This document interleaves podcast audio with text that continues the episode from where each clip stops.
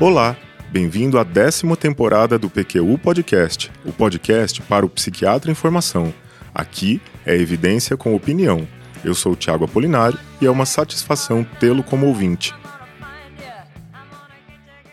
A divulgação do conhecimento sobre a transexualidade se faz cada vez mais necessária, a fim de embasar os profissionais de saúde para uma melhor assistência a essa população. A escassez de estudos nessa área dificulta o acolhimento de pessoas com condições relacionadas à identidade de gênero pelos serviços de saúde, bem como limita a oferta de tratamento digno e seguro para elas. Para essa conversa, convidei para dividir a bancada do PQU Podcast o Vinícius. Obrigado por aceitar o convite, Vinícius. Eu que agradeço, Tiago. Gostei da sua proposta para esse episódio. Vamos discutir as definições mais atuais de sexo, identidade e expressão de gênero, orientação sexual, para então apresentarmos os conceitos de disforia e incongruência de gênero, de acordo com os principais sistemas diagnósticos utilizados pelo psiquiatra clínico, o DSM e a CID. Então vamos lá, Vinícius. Começando pelo sexo, que se refere aos indicadores biológicos de masculino e feminino, que vão dos mais óbvios, como os cromossomos sexuais, as gônadas, os hormônios sexuais e genitália interna e externa, até alguns mais sutis, como o próprio funcionamento cerebral, processamento cognitivo e emocional, que resultam dos efeitos dos esteroides sexuais no neurodesenvolvimento. Constitui-se, portanto, da configuração genética do indivíduo e das suas consequências no organismo, anatômica e funcionalmente. A necessidade de introduzir o termo gênero surgiu da constatação de que, para indivíduos com indicadores biológicos de sexo conflitantes ou ambíguos, os indivíduos intersexuais, o papel desempenhado na sociedade e ou a identificação como masculino ou feminino não poderiam ser associados a esses indicadores e nem preditos a partir deles de maneira uniforme. Além disso, mais tarde, alguns desses indivíduos desenvolvem identidade, masculina ou feminina, em desacordo com o conjunto uniforme de indicadores biológicos clássicos, Assim, o termo gênero denota o papel público desempenhado como menino ou menina, homem ou mulher.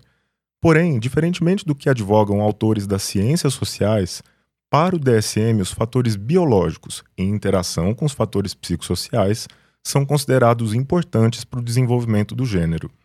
Posição que para mim faz sentido, viu, Tiago? O biológico, o psíquico e o social me parecem forças indispensáveis e indissociáveis mas nunca absolutas, dessa construção. A identidade de gênero, então, é uma categoria de identidade social e diz respeito à percepção de si mesmo como homem ou mulher, ou ocasionalmente alguma categoria diferente de masculino ou feminino. Constitui-se num conjunto de convicções que se estabelece na socialização do indivíduo, a partir do momento em que se designa o recém-nascido como menino ou menina esta criança recebe um nome e passa a ser tratada, então, de acordo com o gênero designado, e socialmente se espera que ela apresente comportamentos condizentes com ele. A expressão de gênero é a manifestação externa do gênero, seja pela forma de agir, de falar, de vestir e interagir com o mundo. O conceito se articula com a noção dos papéis de gênero desempenhados pelos sujeitos, os comportamentos, atitudes e traços de personalidade tipicamente atribuídos a cada gênero e que podem variar de acordo com a cultura e o período histórico. Inclusive, neste momento, é importante ressaltar a complexidade da sexualidade enquanto dimensão central do humano. Para além de seus determinantes neurobiológicos, a identidade de gênero é uma experiência subjetiva, que se constitui e se expressa no social e pela linguagem, sofrendo influências de fatores históricos e socioculturais, os quais são objeto de estudo das ciências sociais, da filosofia e da psicanálise. Claro que não pretendemos dar conta dessa ampla discussão nesse episódio do PQ Podcast, e por isso seguimos com aquilo que julgamos essencial para o psiquiatra clínico no acolhimento a essa população. Perfeito, Tiago. É importante sinalizar a complexidade do tema mas também guardamos foco naquilo que consideramos essencial ao psiquiatra em formação. Vai adiante. A não conformidade com o gênero ocorre quando a expressão ou os papéis de gênero do indivíduo diferem daqueles tipicamente observados, estatisticamente falando, em indivíduos que apresentam a mesma designação de gênero. A maioria das pessoas apresenta concordância entre o gênero designado ao nascimento e a identidade de gênero, sendo denominadas cisgêneros. No entanto, para alguns indivíduos, a identidade ou a expressão de gênero não correspondem ao que tradicionalmente se associa ao gênero que lhes foi atribuído ao nascimento a partir de seu sexo biológico. Esses indivíduos são denominados transgêneros. Sob esse termo guarda-chuva se situam todos os indivíduos que experimentam a condição de não conformidade com o gênero, incluindo os não binários, isto é, que não se identificam nem como homens, nem como mulheres, podendo apresentar características de ambos os gêneros, ou ainda não se identificar com nenhum deles. A disforia de gênero é definida pelo DSM-5, texto revisado, como sendo o sofrimento clinicamente significativo ou que traga prejuízos relacionados à incongruência de gênero, que pode incluir o desejo de modificação das características sexuais primárias e ou secundárias. Sendo assim, Tiago, podemos concluir que nem todos os indivíduos transgêneros apresentam disforia de gênero. Sim, Vinícius. O diagnóstico de disforia de gênero é proposto no DSM-5 em substituição ao diagnóstico de transtorno de identidade de gênero descrito no DSM-4. A disforia de gênero é definida por incongruência marcante entre a experiência ou expressão de gênero e o gênero atribuído ao nascimento, com duração de pelo menos seis meses e manifestada por pelo menos dois dos seguintes critérios.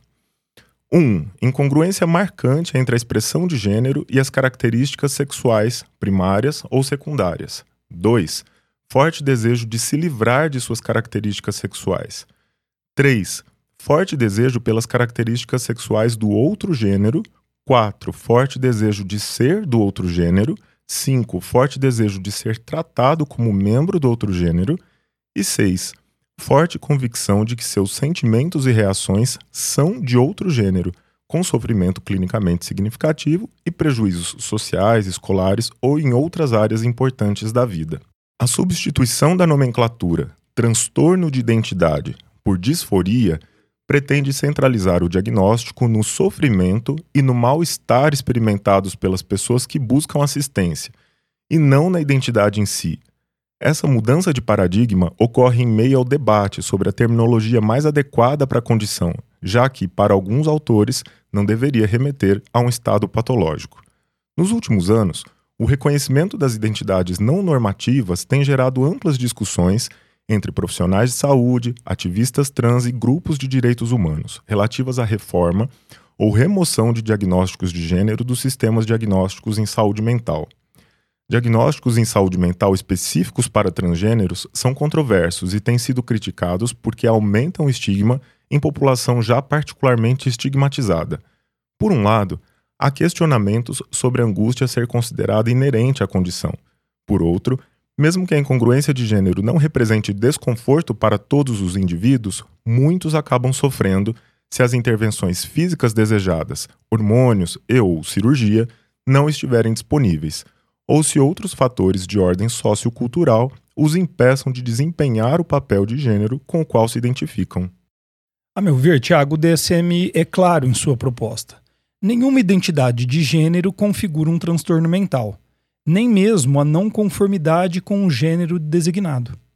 O que configura um transtorno mental é o prejuízo funcional e o sofrimento clinicamente significativo que pode estar associado a essas condições. Sobre isso, um ponto importante é que o sofrimento e prejuízo oriundos primariamente da relação do indivíduo com a sociedade também não deve configurar um transtorno mental. Ou seja, o sofrimento relacionado a preconceito, estigma e até mesmo violência contra as pessoas trans, apesar de graves e inaceitáveis, não deve ser categorizado como um transtorno mental. E por fim, Vinícius, é frequente a sobreposição dos termos transgênero e transexual na literatura embora o último seja um termo médico que historicamente se refere a indivíduos que passaram por alguma forma de tratamento médico ou cirúrgico para afirmação de gênero, antigamente referido como redesignação sexual. Alguns indivíduos transexuais podem se identificar como transgêneros, embora muitos se identifiquem primariamente com o gênero masculino ou feminino para o qual fizeram a transição. Transsexual masculino ou simplesmente homem trans é o indivíduo designado ao nascer como feminino, mas apresenta identidade e expressão de gênero masculinas, buscando tratamento hormonal e ou cirúrgico para adquirir características masculinas. A transexual feminina, ou mulher trans, é a pessoa que foi designada ao nascer como masculina, mas que apresenta identidade ou expressão de gênero femininas e realizou intervenções no sentido da feminização. Resumindo, as pessoas que se identificam como transgêneros mas que não procuram tratamento médico ou cirúrgico não seriam consideradas transexuais, de acordo com o DSM. Falamos bastante do DSM, Tiago, mas como que esses conceitos evoluíram na CID? Em 2016, o Grupo de Trabalho em Transtornos Sexuais e Saúde Sexual, nomeado pela Organização Mundial da Saúde para a revisão da nosologia relacionada às questões de sexualidade e identidade de gênero para a CID-11, publicou um artigo na revista Lancet Psychiatry em que propôs a retirada da transexualidade do capítulo de transtornos mentais e comportamentais. Ao mesmo tempo que essa medida busca despatologizar a identidade trans, o grupo justifica a manutenção da condição nos sistemas diagnósticos para favorecer a estruturação dos sistemas de saúde e, dessa forma, garantir o acesso à assistência especializada a essa população vulnerável além de incentivar o desenvolvimento de adoção de protocolos clínicos e linhas de pesquisa na área. Em 2018, o termo incongruência de gênero substitui o diagnóstico transexualismo, em vigor até a CID-10, e passa a integrar um novo capítulo de condições associadas à saúde sexual na CID-11. Ok, Tiago. E para fechar as definições, ficou faltando a orientação sexual. A orientação sexual se refere à direção do interesse afetivo e sexual de um indivíduo, que pode se sentir atraído por pessoas do sexo oposto, como no caso dos heterossexuais, do mesmo sexo, como os homossexuais, e por ambos os sexos, no caso dos bissexuais. Ou seja, pessoas trans podem ser hetero, homo ou bissexuais, assim como as pessoas cis. Perfeito, Tiago. Definições postas, vamos para a prática. Qual seria o papel do psiquiatra no atendimento da população trans? Ele começa pelo acolhimento técnico humanizado, postura que deve permear o diagnóstico da disforia de gênero e as possíveis comorbidades associadas, e deve ser mantida durante o segmento clínico e o encaminhamento para os serviços de referência. O diagnóstico da disforia de gênero é baseado no autorrelato do paciente e, quando possível, nas informações dadas por familiares e pessoas próximas. Nas entrevistas clínicas, são obtidas informações sobre o desenvolvimento psicossexual, a identificação de gênero, a orientação sexual, os sentimentos sobre suas características sexuais secundárias e o papel social do seu gênero designado. A hipótese vai se consolidando ou não ao longo do acompanhamento do paciente, em que se identifica a presença da disforia, sendo excluídas outras possibilidades diagnósticas, como transtornos parafílicos, travestismo fetichista, o transtorno dismórfico corporal, não conformidade com os papéis de gênero e condições intersexo. Ainda deve ser especificado se a disforia de gênero ocorre em concomitância com diferenças do desenvolvimento, do desenvolvimento sexual, nomenclatura proposta pelo DSM-5, texto revisado, em substituição a distúrbios do desenvolvimento sexual, que incluem hiperplasia adrenal congênita e a síndrome de insensibilidade androgênica, por exemplo. Também deve ser realizada a avaliação das condições psiquiátricas, transtornos de humor, de ansiedade, transtorno de estresse pós-traumático, transtornos alimentares, transtornos relacionados ao uso de substâncias e o risco suicida, frequentemente presentes em pessoas trans. Aqui é válido destacar que as pessoas trans sofrem várias formas de discriminação, estigma, exclusão social, incluindo violência física e psicológica perseguição, alienação econômica. A discriminação pode ocorrer em diversas áreas, como na educação, impedindo muitas vezes que possam terminar seus estudos básicos e ou que cheguem à universidade. No emprego, dificultando a sua entrada no mercado formal de trabalho. Nos cuidados de saúde, sendo muitas vezes desrespeitados pelos próprios profissionais de saúde. No contexto das relações interpessoais significativas, incluindo a família essas experiências de discriminação se associam a maior risco de sofrimento mental na vida adulta.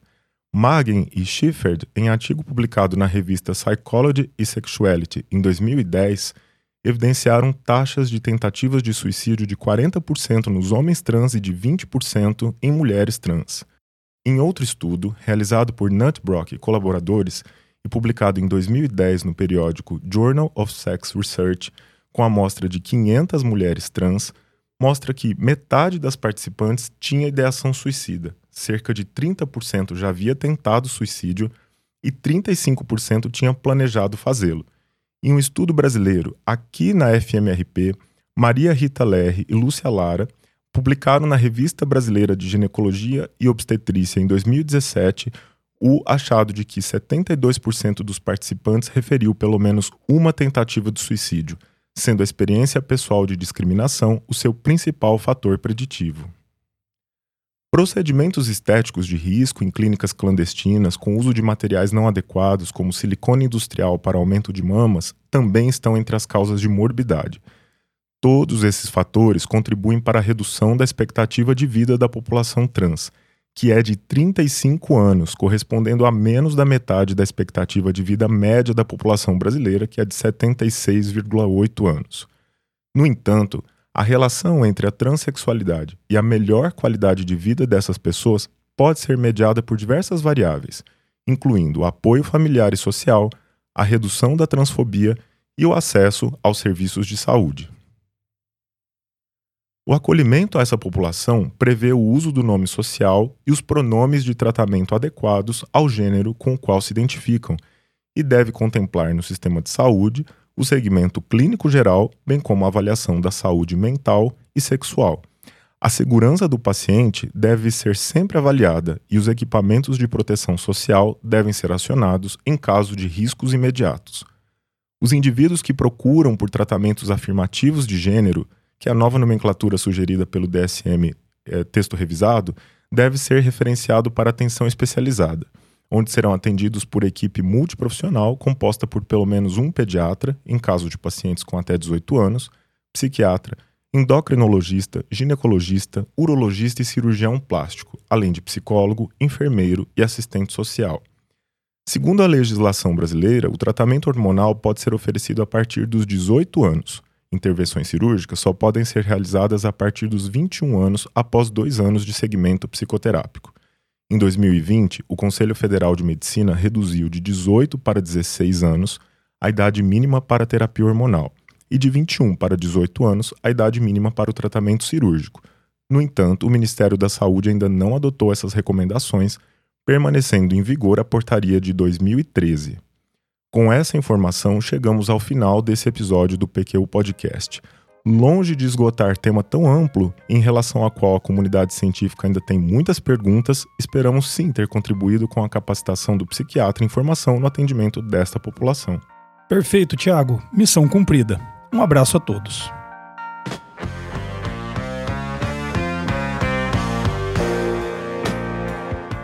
Acesse a nossa página no Facebook e siga-nos no Instagram para ficar por dentro de tudo o que acontece no PQU Podcast. Confira em www.pqpodcast.com.br todos os episódios já publicados, com as respectivas referências, organizados por data, autor e sessão. Agradecemos sua atenção.